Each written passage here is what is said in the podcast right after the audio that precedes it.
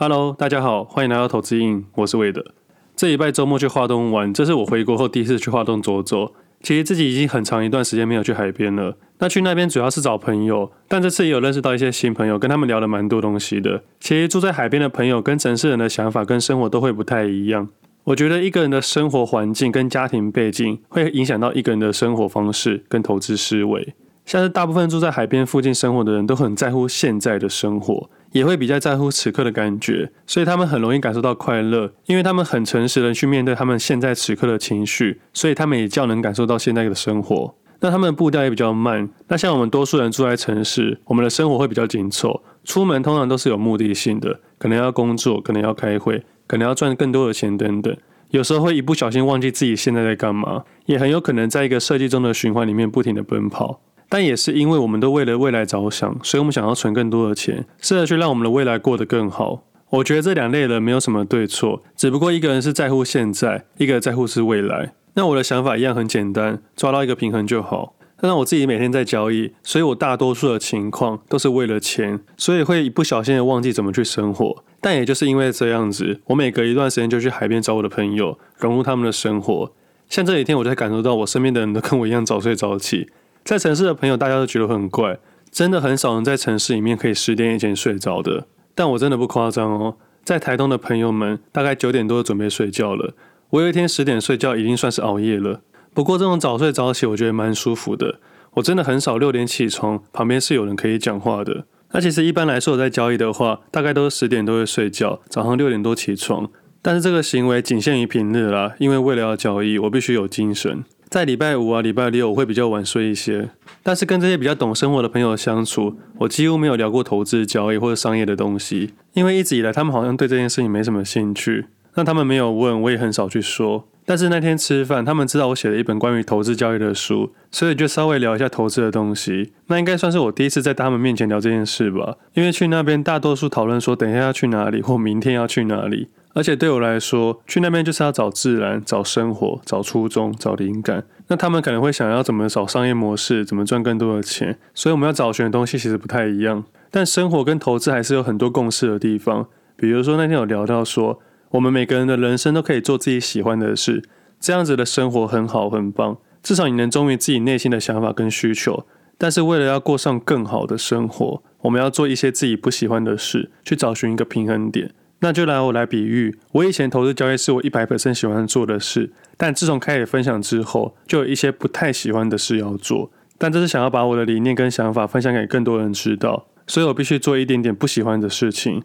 我一开始很讨厌录 podcast，我觉得自言自语很难，我口条不太好，因为我不是专业的主播，也没有受过什么的训练，我也不是一开始想要当分享者，甚至可以说你在做全职交易的那段时间，你根本不太需要说话。你很多时候是一整天下来没有跟任何人说话，学会孤独根本就是全职交易的日常了。而对于社群媒体的话，我也要花很多很多的时间去了解这些平台，这些都是我一开始不喜欢的事情。但走过这些不喜欢，我慢慢把它变成喜欢，你才能发现你喜欢的事情变得更多了，生活也会更丰富。从一开始的七十 percent、三十 percent，再慢慢变八十、二十，慢慢去调配。很多很多事情，你要真的去做了，你才会知道。你也才能开始慢慢找到自己的平衡点。反正那天吃饭，大家吃的蛮简单，但是聊得很丰富。最后有被问到一个问题，他们问我说：“为什么要出书？”在这个问题出来的那一瞬间，我的脑海出现一个画面。我说：“我曾经帮朋友处理过诈骗案件，对方只用了一点点的小伎俩，配合主管机关、银行专员，轻松的把我朋友父母一辈子的积蓄骗走。我到现在还记得他们的态度跟傲慢，也因为这样，我才愿意分享，我才愿意写书。”这样听起来真的很落吗？但是真的是肺腑之言。其实那件事情最难受，并不是钱没了，而是第一次我花了不少时间把那个钱给挡下来了，让银行贷款里面过不了。但是过了几年之后，他们的钱还是被骗回去了。其实这个打击对我是蛮大的啦。我相信当事人应该没有感受到我付出了多少，他们还是因为贪心而持续受骗，所以我才会认为说。一个好的观念可以无限扩散，可以透过投资瘾，也可以透过你们。那这样子的话，我的分享就有它的价值，这也是我分享的初衷。也就是说，最后把这些不喜欢的事情变成喜欢的事情，也就像是我出这本书一样。我小时候喜欢数学课，我最讨厌作文课了，因为我每次要写作文题目的时候，我都把题目写完，就开始发呆。但是怎么也没想到，我长大之后竟然可以写一本书。我把我的数字跟我的文字写在一起，我把那些喜欢跟不喜欢的事情结合在一起。那很感谢大家的支持，这本书已经四刷了。那目前上市大概十天，应该有不少的读者听众拿到这本书了。所以今天的节目内容会稍微聊一下书的整个架构跟想法。但在分享书之前，还是稍微聊一下交易市场吧。近期的走势应该是蛮多主流股跟强势股的。昨晚的费半指数来到历史的新高，如果没有意外的话，近期的台积电跟其他半导体个股也会比较强劲。那就像我前几集聊到的，资金开始转移到全职类股，大概三个礼拜之前。以目前来说，还是上升趋势之中，而且上上礼拜开始，金融股已经开始有一些表现了。尤其在这个礼拜，很多金融类股爬升的速度非常的快。那金融类股的搜寻大概是二八开头的个股。那比较有趣的是，我有注意到王道银行。近期的外资买了不少部位，但是这只个股的流动性比较差。如果有大资金要投入的话，他们要小心，不要让价格滑价。那在金融股之中，特别聊到这间公司，是因为这间公司我比较不熟悉。但是前几个月外资大量买入的情况下，价格推升的速度蛮快的，所以我也开始注意到它了。但这支金融类股不像其他的全职金融类股一样，他们的股本比较大，也就是说，王道银行因为相对的股本小，所以它的震荡也可能会比较大。那我会注意它的原因，是因为我不熟，所以我特别注意。那其他的金融类股我都交易过，所以比较熟悉。那这只是比较特别的。那从十月五号到今天为止，近期的上升趋势比较明显，交易也比较顺利一点点。所以交易市场是这样子的：在坏行情的时候，尽量控制亏损；在好行情的时候，一定要认真的去赚钱。但这个做法要考量到你是防守型的交易者，还是攻击型的交易者。那这两个交易者的概念在第八章里面有写到。那以现在行情跟三个月前的行情是有很大的差别。三个月前那个时候，我的做法是低水位的转换，所以也没有这么积极的交易。但是从八月底开始就比较积极交易到现在，从十月多开始，也大概十月五号开始注意到，接着十月十五号提高到水位，几乎快要满仓了，一直到现在已经超过一个月了。但是在十一月开始的时候，有开始做一些调节。那我的想法是。如果三个月前你没有积极找个股，那现在才要开始买的话，你就要去思考说，此刻的期望值有多少，也要去注意到自己现在是追高还是顺势。听起来好像都一样，但是你的期望值是完全不同的。那交易方式里面有分左侧、右侧、顺势、追高，都有不同的交易心态跟方式。这些公司就像交易市场里面的武器一样，投资人需要透过经验去知道什么时候该用什么样的武器，才不会浪费这个子弹。那以自己来说，有在节目上面聊到的航空双雄华航跟长荣航，还有宏达电集团的走势，在最近很强势。但在右侧交易行为上面，第一次注意到他们的时候是在十月中左右，也在那个时候的节目上有聊到。即使是现在回头看看，当时聊的时候，几乎都是右侧的关键位置。但自己会提早发现原因，是因为盘中的观察。其实盘中的观察很难去细说，原因是很多都是靠经验而来的。就好比一个厨师来说，很多的火候跟刀工都是靠累积经验而来的。所以盘中的观察，我有发现到，有注意到，觉得有趣，就跟各位分享。那如果我记得的话，就会在盘中那个瞬间，顺便跟各位分享。像航空双雄华航跟长荣航，大家现在在找好消息的情况下，当时的自己在九月底的盘中就把它截图下来分享给各位了。当时根本不知道后面的行情，只知道在坏行情之中有人悄悄的买入。那这张图也有放到 Facebook 的文章上面。那这张图是在盘中截图的，所以图中的走势只有左边没有右边。那像这两类的类股，主要还是因为题材很火热。两间公司目前没有实质上的获利，这也是书里面聊的第一个章节，话题性才是关键。再好的股票没有话题，也无法吸引目光，也无法吸引到资金。我们以客观的角度去想。台积电这间公司的未来发展跟世界的重要性，我相信近几年来都会比宏达电好，也会比华航跟长荣航好。但是目前的台积电没有话题，所以股价表现较缓。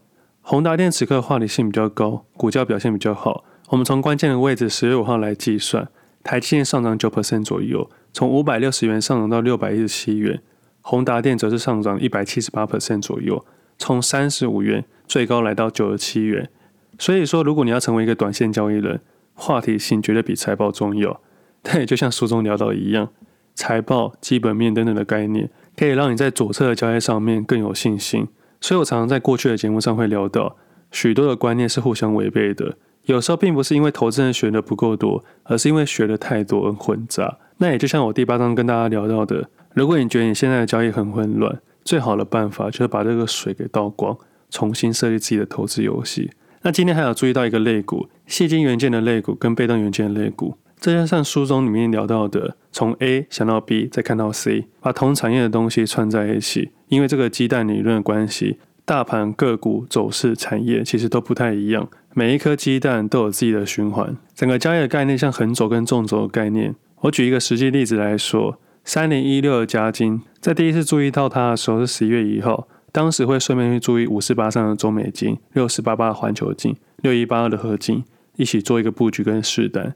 接着在十一月十五号第二次注意到它的时候，你就有可能做出进场跟退场的动作。那这边为什么要说进场跟退场的动作呢？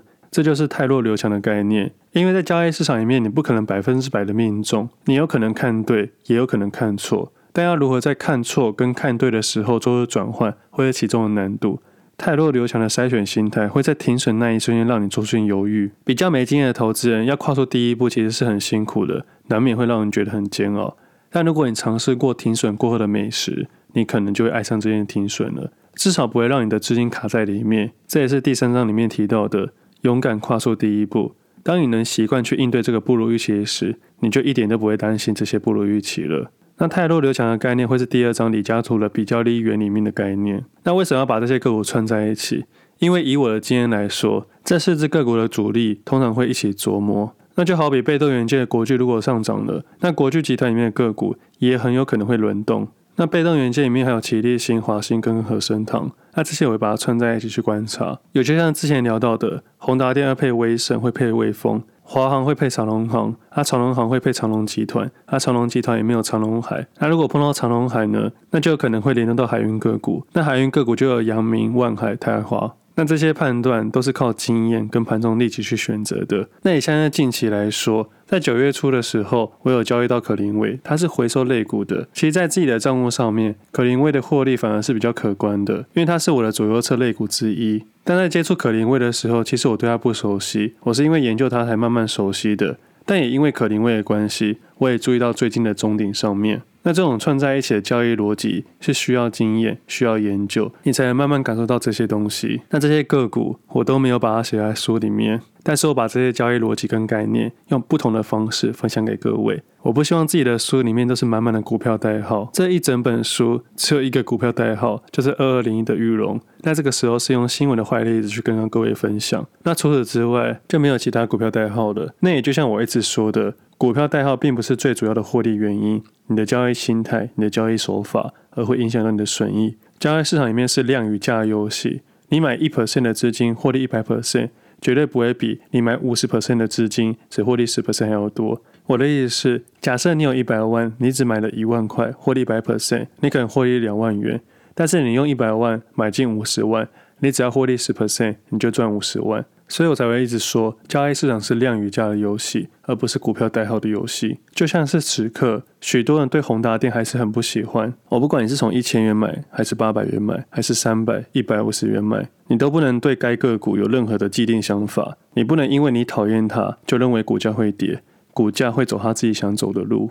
如果是老听众，应该印象很深刻。在去年的节目里聊到，我在投资生涯的初期，教会我如何停损的两只股票。第一支是华航，第二支是宏达电，但这一次我并没有因为他们让我停损而做出不一样的动作，我还是照我的右侧交易。那这次获益的金额早已超越当时的停损金额了，所以我才之前的节目一直说到，停损会停得很开心，因为它让你的资金活起来。那如果做出一些正确的动作，它总有一天会让你带回更多的资金。其实，在我书里面就有提到说，我的交易并不是完全顺遂的，是有一个起承转合。那这本书把我市场所学到的一些实际跟理论融合在一起，并且用自己的经历以及故事性，让读者有更好的易读性。但因为这个易读性啊，反而让我花了很多很多的时间。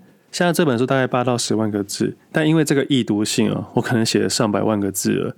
我觉得写书大概有两个导向，一个是写自己开心的，可能为了商业模式、为了曝光、为了版税等等。那一个可能就是为了把喜欢的东西分享给别人，但你自己喜欢不代表别人会喜欢，你要让别人看得懂，他才有可能喜欢，因为喜欢也可能才会面对投资这件事情。你做一件不喜欢的事情，你可以把它做到好，但是你要把它做到更好，你必须要喜欢才行。其实市面上有很多那种教你赚大钱或多久多久赚多少的书，其实我觉得有点不太实际了。就像我以前很喜欢买那种一周学好英文、一个月减肥成功的那种书，看得懂但做不到，一周怎么可能学好英文啊？我以前书柜里面的书都是这种书，最后都拿来煮泡面了。以我自己的观念来说，不管是减肥啊、英文还是投资，能不能学好，并不是作者的本身问题，错的可能是那个领域的佼佼者，但他背后花了心血跟努力，反而较少人去探讨。毕竟这样子的分享太辛苦了。投资交易也是啊，大家都喜欢看一些光鲜亮丽的对账单，或是一些随性好玩的投资，看起来轻松却不痛不痒的心态。如果你永远都拿起一本初学者专用的书，那也只能永远当一个初学者。这是非常现实的事情，因为大家都说万事起头难嘛。我觉得起头一点都不难，真正难的是你能坚持下去才是困难的。所以这本书的架构并不是以赚多少钱为主轴，反而要叫我下个定论，应该会是教你如何赔好钱的一本书。如果你能控制风险，控制你的损失，剩下的获利让它好好去发挥。用数字概念来说，你每一次的试单都损失一 percent。但如果正确的话，可以获利五十 percent。在控制好每一个问题跟风险的时候，你只要专心于提高你的胜率就可以了。这本书虽然是九个章节，但它主要分四个大部分，也是我认为交易市场里面的起承转合。我将一开始把传统市场学到的事情分享给各位。你必须要有话题，才能引人注意，才能吸引资金。接着在心态上面，在每一笔买卖上面。谁先妥协，谁就是吃亏的一方。再来，随时保持谈判的筹码，也就是想告诉各位容错率的问题。你必须保持一些资金，才不会被一些震荡给摇摆出去。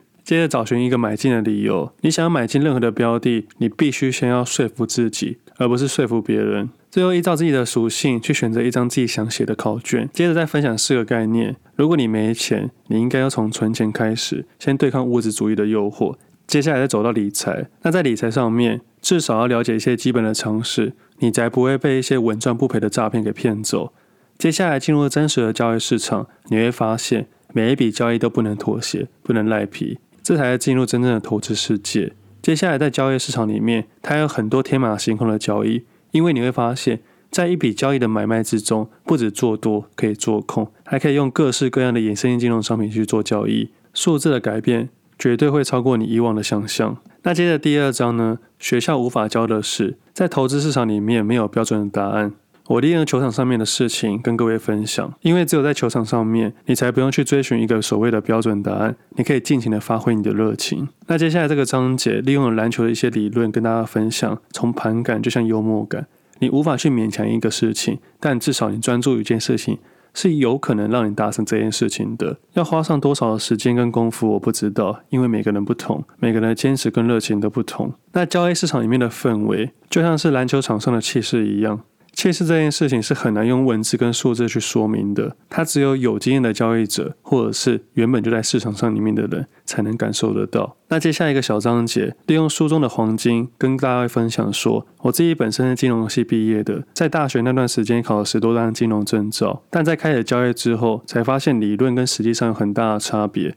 但我用我实际的交易经验去分享过去理论做一个结合，也把它整理了五大理论给各位。从一只看不见的手的新闻面，主要想分享说，在这个交易市场里面，一定有先知，但你不要过多去在乎这个先知或位置，你专注于价格，把它推给一只看不见的手就可以了。接下来，蛛网理论其实就是基本面跟价格的脱钩，价格先反应还是基本面先反应，你必须在当下市场去感受到。比如说海运类股，它就是一个很标准的价格先反应，财报在后面反应的一个例子。那接下来比较利益原理，也就是实际操作面的一些想法，它就是大家所说的泰弱留强的概念。那接下来再用统计学里面的常态分配来告诉各位，多数主义的布局点跟出货点大概是什么位置点，而我们多数人接收到资讯又会是在哪个位置点。那最后一个概念就是心里面的问题。我用马斯洛五大需求理论去跟各位分享，其中在第四层的时候，内部尊重跟外部尊重这个概念，我认为非常的重要，因为它会发生在每一个人的身上，不管你的资金水位是十万、百万、千万、亿、十亿，你都一定会碰到这个问题。那接下来第三章，我将我在军中潜水队的概念分享给各位，其中也分享到交易的三大门派，第一个长期投资派。第二个是成交量体派，第三个是短线交易派。这三大派别应该可以涵盖九十 percent 以上的投资人，甚至那些极端的交易者，他们也属于某一个类型里面。而剩下十 percent 的极端的交易者，会在第八、第九章节分享给各位。那第四个章节呢？金融市场里面只有两件事：存钱跟价差。我用一个比较有趣的方式跟各位说明：你要种树还是养鸡？我个人认为，如果你可以厘清这两个观念。大概可以适用所有的金融商品了。那接下来第五个章节，交易的味蕾，其实它就是一些金融商品的应用，以及我分享我第一期的交易策略，就是机械式交易。那第六个章节呢，就比较是一些心理层面的问题了。我从一个自信的交易者得到一些致富的条件，接下来因为我的致富而让我的身体跟心理都出现很大的问题，最后是靠着自律才慢慢找回到生活的平衡。那也因为经历这个致富，也找到过去没有发生过的事情，接下来把它一一解决，让我的交易成绩到更高的阶段。你要相信我，你走过的每一个亏损，它都是有意义的。不管你现在亏损是一百块、一千块、一万、十万、百万、千万，甚至是一亿，如果你想要到更高的交易成绩，这些数字都只是必经之路。那你也可以选择不要，你可以回头，你可以转身，你可以说我到这边就好了。这也是那段时间我发现的事情。那第七章节分享了停损跟停利的方式，再把交易市场里面的无限赛局跟各位分享。到最后你会发现，维持一个交易的一致性，它会让你的投资、生活、情绪都找到一个平衡点。那接下来第八章，用右侧交易里面的水的温度跟各位说明，主要是用一些市场的走势，让各位听众可以知道现在自己该用什么心态去面对。比如说，在冷水去淡定，温水去决定。热水区其实要随性，冰水区就回避。以此刻来说，冰水区就像康控这种个股一样，它出了问题，你应该回避，而不是想反弹。但如果你是极端交易者，你就可以试着去用混合型的交易去看这些走势。其实当时的高端就是使用到混合型交易的策略。那热水区的随性呢，就有点像现在的宏达电一样。其实你现在应该要随性的去交易。这边的随性不是叫你随便买卖哦，而是你在持有优势的情况下。你可以随性的去做出退场的动作，并且在获益的范围之内，用获益的金额去交易就可以了。那聊完右侧型交易跟混合型交易之后，我再分享一些自己的经验，分享实际状况上会发生的问题，分享一些主义的概念，还有一些我自己的故事。那在我自己故事里面，我会用过去实际交易的例子跟各位分享，到时候会把一些交易的个股跟一些例子，透过 Podcast 或 Press 里面跟各位分享。我应该是不会写到 Facebook 上面了，因为上面的诈骗真的太多了，我看起来真的觉得有点烦。因为文字可以复制来复制去，但是声音是无法的，至少现在是无法的了。但是也要各位听众想要知道，我才可以分享。如果大家不想知道，我觉得我分享也没有太大的意义，就看各位对于这本书的想法如何了。我没有把它写在书里面，单纯是想要维持我这本书的温度。因为经历第六章那段日子，我会发现你在低潮的时候看这些耸动的获利数字。